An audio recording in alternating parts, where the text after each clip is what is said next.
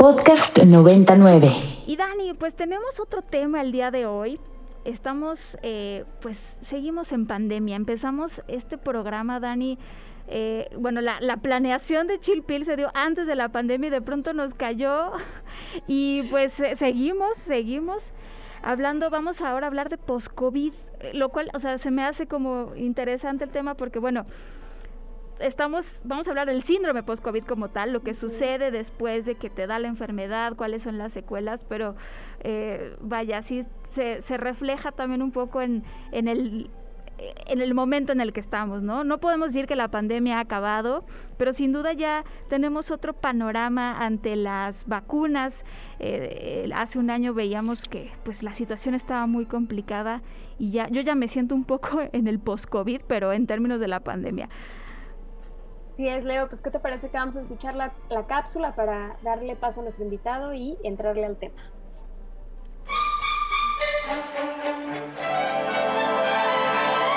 Qué fácil es sentirse bien. Un vaso, agua y ya está. Aquí te traemos tu cápsula. ¿Te dio COVID y sientes que no te has recuperado al 100%? La mayoría de las personas se recuperan de la infección por COVID-19 en cuestión de semanas, pero un porcentaje de personas presentan síntomas durante más de cuatro semanas. El virus puede dañar los pulmones, el corazón, la piel, el cerebro, lo que puede aumentar el riesgo de problemas de salud a largo plazo. Incluso las personas que no tuvieron síntomas cuando se contagiaron pueden tener afecciones post-COVID. Otro dato interesante es que las mujeres presentan un mayor riesgo de desarrollar síntomas post-COVID a largo plazo que los hombres, incluyendo ansiedad, depresión o mala calidad del sueño, según el estudio Long COVID XCM, realizado por investigadores de la Universidad Rey Juan Carlos y la Universidad de Valencia. Según este estudio, el sexo no parece tener relación con el tipo de síntomas al comienzo de la enfermedad, ni al momento del ingreso hospitalario, ya que el cuadro clínico fue similar en ambos sexos.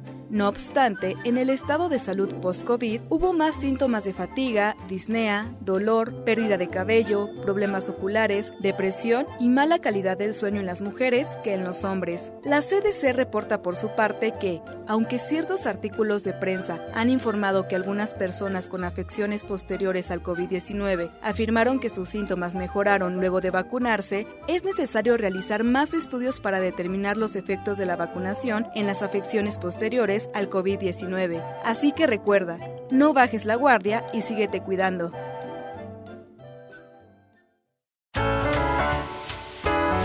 Feliz sin dolor, feliz sin dolor, feliz sin dolor todo el día.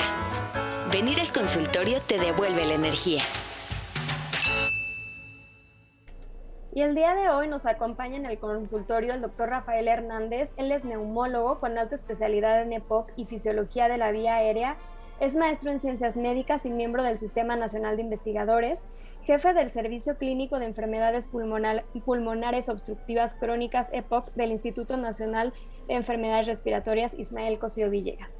Rafael, muchísimas gracias por estar el día de hoy con nosotros aquí en Chilpil. Bienvenido. Hola, ¿qué tal? buenas tardes. Al contrario, Gracias a ustedes por el interés en, estos temas y por la invitación. No, al contrario, Rafael, pues ya lo mencionaba Leo antes de la cápsula, creo que justo en este, bueno, ya llevamos bastante tiempo en, pandemia y justo decía Leo antes de, de, la cápsula como ya me siento un poco en post-COVID y la verdad es que quién no en algún punto, bueno, al menos yo me declaro culpable yo tuve COVID en diciembre y después de eso me he cuestionado varias veces como de, sigo teniendo COVID, me lo estoy imaginando, es emocional, es psicológico. Entonces, esta plática me parece muy, muy oportuna porque creo que en algún punto todos nos hemos sentido, o ya casi, creo que ya tengo, o ya me dio y creo que ya me volvió a dar. Entonces, tener bien, bien claro cuál es el marco médico en el que estamos, eh, sobre el que estamos trabajando, eh, nos va a quitar a, muchos, bueno, pues estas, estas dudas, ¿no? Que podemos tener. Y a mí me gustaría comenzar preguntándote muy, muy concretamente, ¿cuáles son las consecuencias más frecuentes de haber tenido COVID-19? Eh, pues eh, en verdad sí, este, depende de, del grado de intensidad con la que da la enfermedad. Em, porque pues el espectro es muy amplio, pues hay gente que es asintomática, pero hay gente que va a una terapia de cuidados intensivos. Entonces, eh, depende pues en qué escenario de eh, el cuadro clínico. Em, puede ser desde un grupo de síntomas parecidos a una gripa, a una faringoamigdalitis, a una bronquitis o hasta una insuficiencia respiratoria aguda grave, ¿no? que requiere manejo avanzado de, de la vía aérea.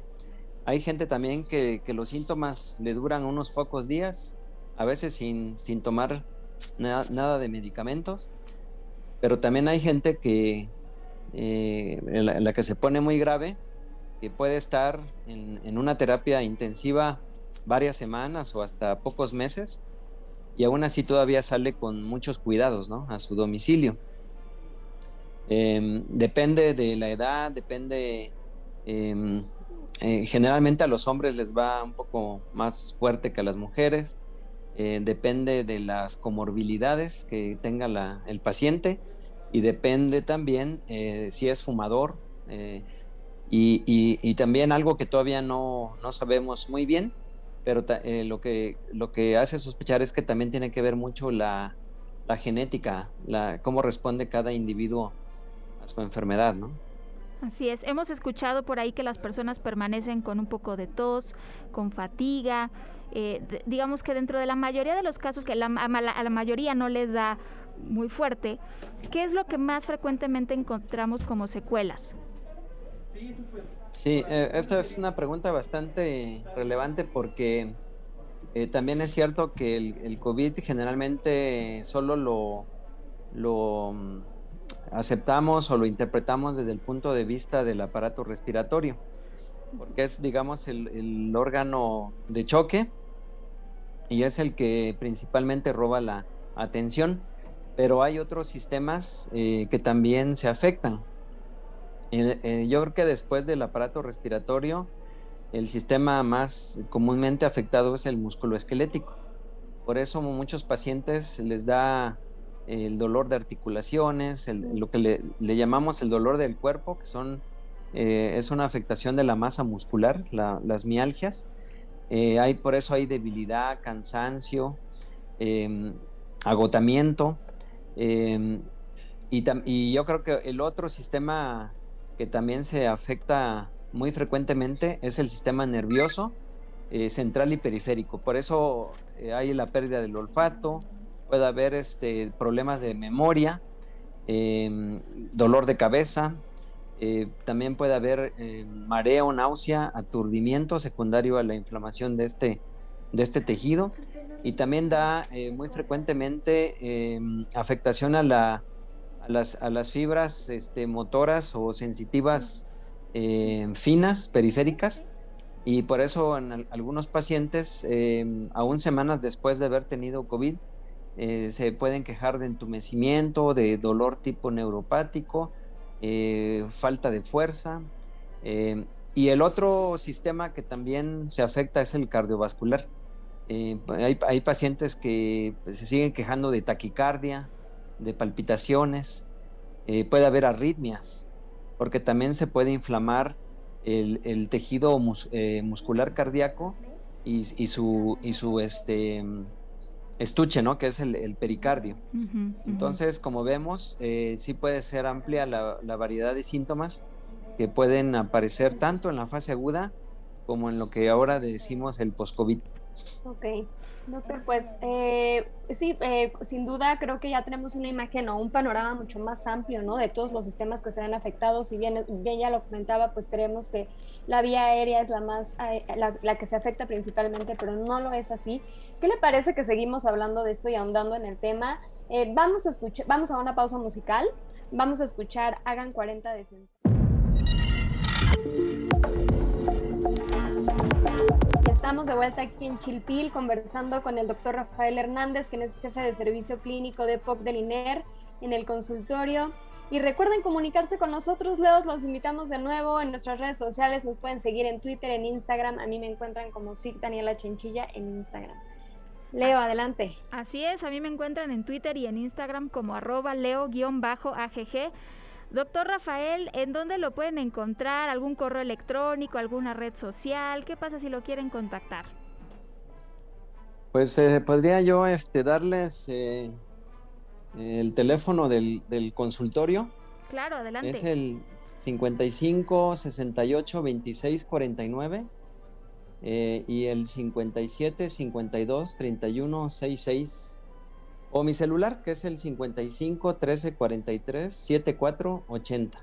Excelente, excelente, muchas gracias. Y estábamos hablando pues de las secuelas del, del COVID. Hay algo que ahora se, un término que ha surgido que es el COVID largo, long COVID. ¿Es esto lo mismo que el síndrome post-COVID? Sí, este, este, Leo, muchas gracias también por, tu invitación. Em, es un tema ahorita de, relevancia. Eh, hay todavía, no hay, digamos, un consenso acerca de, cuál sería la definición operacional de esta condición, pero eh, por lo pronto la definición que da la Organización Mundial de la Salud es eh, cuando los síntomas persisten aún después de tres meses eh, a partir del, primer día de inicio de los síntomas y que estos síntomas eh, por lo menos estén presentes por, más de dos meses. Eh, hay varios sinónimos este, del long COVID o el, COVID prolongado. Em, está como la condición post-COVID, la condición este, después de la fase aguda, este, el, vamos a encontrar cinco o seis sinónimos ¿no? del long COVID, em, pero viene siendo la misma situación, ¿sí? Ok. Em, y pues digo, en, términos prácticos, eh, son aquellas molestias que, que, se perpetuaron, este, que son remanentes o, o que todavía son residuales, ¿no? Eh, la razón que sea.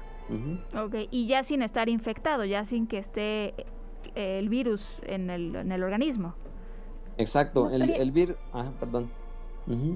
No, adelante, adelante. Sí. Ahorita Generalmente, le sí. Generalmente el virus en los casos eh, leves eh, puede estar este, hasta un máximo de 14 días en el, en el organismo y en los casos ya más severos pudiera encontrarse hasta 21 días.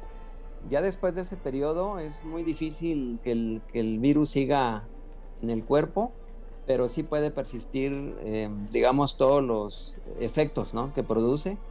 Eh, un ejemplo ilustrativo sería como un huracán. En un huracán pues puede tardar horas o días en un lugar, pero ya después se desvanece, pero deja devastado. entonces ya no hay huracán, pero hay devastación, algo parecido. Oiga, doctor, ¿y estos síntomas más frecuentes que pueden llegar a persistir, cuáles son? Yo he escuchado, bueno, entre mis conocidos o la gente que ha estado infectada, se mucho, por ejemplo, de, la tos, ¿no? Que es como uno de los síntomas que más toma tiempo. Eh, pero no sé, usted, usted como experto, díganos cuáles, como, cuáles son los síntomas más frecuentes. Yo creo que de los síntomas que más comúnmente las, las personas buscan la atención médica es eh, la falta de aire, eh, los accesos de tos, la expectoración o las flemas. Hay gente, por ejemplo, que sigue congestionada de la nariz o sigue sin recuperar el sentido del olfato.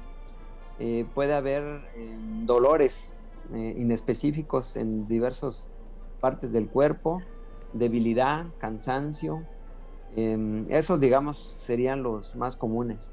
Y bueno, se nos está acabando el tiempo, pero no me gustaría cerrar sin antes preguntar, ¿se requiere tratamiento para el síndrome post-COVID? ¿Cómo se maneja?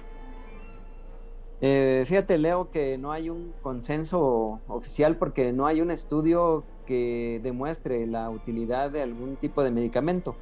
Pero la verdad es que los médicos son muy audaces, muy inteligentes y cada uno va a individualizar qué es lo que requiere cada paciente. Eh, porque prácticamente lo que se necesita es desinflamar, eh, básicamente. Entonces, dependiendo en el sitio o, el sistema donde persistan más estas molestias, se enfocaría el tratamiento a, a ese nivel. Ok, doctor. Pues sí, este, muchísimas gracias por toda la información. La verdad es muy valiosa y nos aclara bastantes de las dudas que teníamos, teníamos vaya, sobre eh, cuáles son las características de estas secuelas o de este síndrome post-COVID. Eh, le agradecemos mucho por haber estado el día de hoy con nosotros de festejo en nuestro primer aniversario en Chilpil. Eh, muchísimas gracias por, por acompañarnos. Gracias a ustedes. Muchas gracias, doctor. Él fue el doctor Rafael Hernández Centeno, jefe del Servicio Clínico de POC del INER. Dani, nos despedimos. Así es, Leo, pues una tarde más juntas. Nos escuchamos la siguiente semana. Por supuesto, no sin antes agradecer a Carmen Díaz Leal eh, y, a Rox Aguilar por su trabajo en la producción, como siempre acompañándonos desde el inicio de Chilpil y desde toda su creación. Y a nuestra querida Bambi también, que está aquí en los controles. Muchas gracias. Hasta la próxima. Para más contenidos como este, descarga nuestra aplicación disponible para Android y iOS o visita ibero909.fm.